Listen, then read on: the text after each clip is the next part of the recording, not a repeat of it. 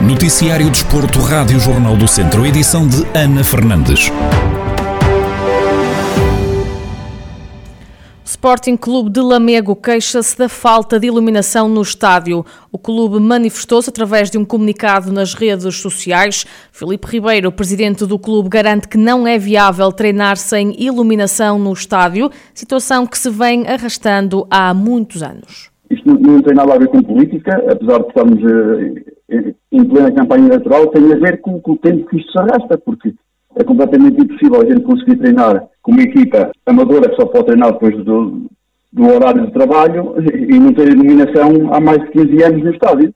Porque a gente não, não tem sequer iluminação. Tem três ou quatro holofotes que funcionam e já muita gente passou pela Câmara e nunca ninguém quis resolver esse assunto. E nós decidimos que, que era, que era a, altura de nos indignarmos por causa disso, porque somos uma equipa amadora, fazemos, fazemos tudo pela cidade e pelo clube, sem o intuito de, de, receber nada em troca, mas também, pelo menos, pelo menos garantir, garantir um, mínimo de condições possível para se conseguir fazer um, um trabalho condigno, condigno, pelo menos. O presidente do Lamego explica o motivo pelo qual só agora resolveram tornar pública esta situação mesmo por escritos que a gente manda para o município, nem sequer a resposta nenhuma obtemos como é que está a situação, como é que está, se não vou resolver, se não vão, e é, e é por isso a nossa indignação. E depois a situação de ontem, é, pronto, foi, foi a, a gota d'água porque hum, tínhamos pedido aos nossos atletas para treinar mais cedo, eles tiveram que pedir a entidade patronal para sair mais cedo dos trabalhos, e além de não termos luz, aconteceu que tivemos, tivemos o helicóptero do INEM a aterrar naquela altura, claro, com emergência, isso, isso não está em questão, mas que deixou tudo por água abaixo. A gente tem que treinar mais cedo para ver se conseguimos treinar continuamente até haver iluminação natural e pronto, isso foi, foi a gota d'água, pronto. Ângelo Moura, presidente da Câmara Municipal de Lamego, garante que nunca ficou definida nenhuma data para a colocação de iluminação no estádio, mas garante que o objetivo é fazê-lo o mais rápido possível. Não houve nenhum compromisso com data alguma. O que houve num compromisso com uma reunião com os dirigentes eh, da Comissão Administrativa que há pouco tomaram posse é que o município, em face da informação dos serviços técnicos, que a, o, a estrutura elétrica do, do, do campo eh, tem eh, deficiências estruturais profundas, necessitando de um investimento de grande valor, propuseram a substituição de algumas uh, lâmpadas e que ainda assim implica um investimento avultado na ordem das dezenas dos milhares de euros. E, portanto, é esse procedimento que está em curso no sentido de minorar as consequências das graves deficiências estruturais o Sporting Clube de Lamego queixa-se da falta de iluminação no estádio, o que prejudica os treinos da equipa que milita na divisão de honra da Associação de Futebol de Viseu. Na Taça de Portugal, o Sinfãs vai jogar fora de portas com o Rebordelo a segunda fase da prova rainha. O grupo de José Oliveira venceu a primeira ronda frente ao Moimenta da Beira por 2 a 1. Na projeção ao duelo, o técnico da equipa do distrito de Viseu revela que vão tentar ir o mais longe possível, mas que neste momento pensam jogo a jogo. A Taça de Portugal tem, tem também isto como, como é, é, muitas vezes também uma, um prémio, é uma, é uma chamamos-lhe assim, uma pequena Liga dos Campeões para os clubes de, de, de menor dimensão, não é?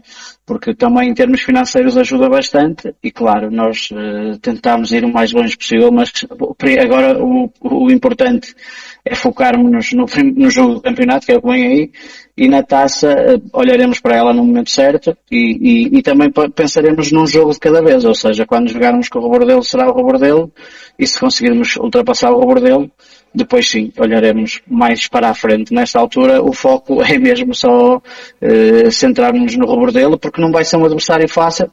O treinador do Sinfãs refere algumas das dificuldades que já sabem de antemão que vão encontrar na deslocação a Rebordelo.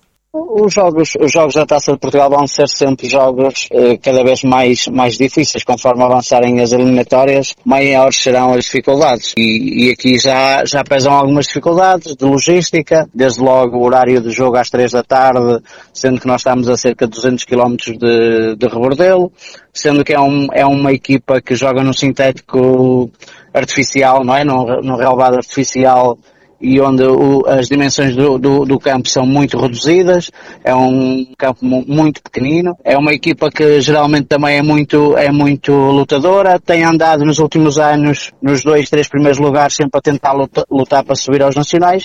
José Oliveira, treinador do Sinfãs, a fazer a projeção ao jogo da segunda eliminatória da Taça de Portugal, que é frente ao Rebordelo. Ainda na competição, também o Castro Daire vai jogar fora de Portos. O grupo de Vasco Almeida voa até à Ilha dos Açores para um duelo frente ao Rabo de Peixe. O técnico da equipa do distrito de Viseu confessa que não estava à espera de ir às ilhas, algo que vai envolver muita logística e trazer algumas dificuldades.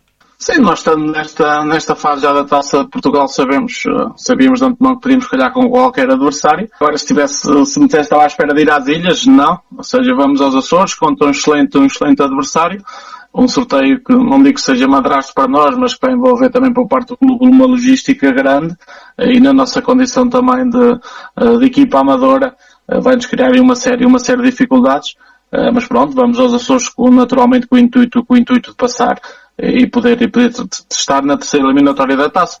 O treinador realça a qualidade do plantel do rabo de peixe, mas garante que vão fazer os possíveis para passar a eliminatória.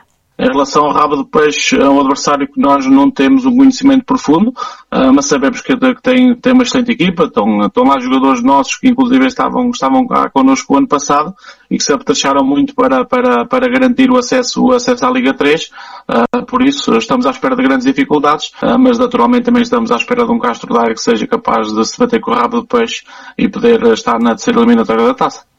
O outro jogo da segunda eliminatória da Taça da Liga é um derby viziense. O Ferreira de Aves vai receber o Académico de Viseu. Os encontros estão agendados para o fim de semana de 25 e 26 de setembro. Vamos agora conferir a agenda do desporto automóvel para o fim de semana. Os pilotos do Caramulo Racing Team, Ricardo Loureiro e Fernando Salgueiro, vão marcar presença na rampa de Boticas. Nas perícias, o piloto de Mangual, de Jorge Almeida, vai estar ao volante no próximo fim de semana na perícia da Guarda.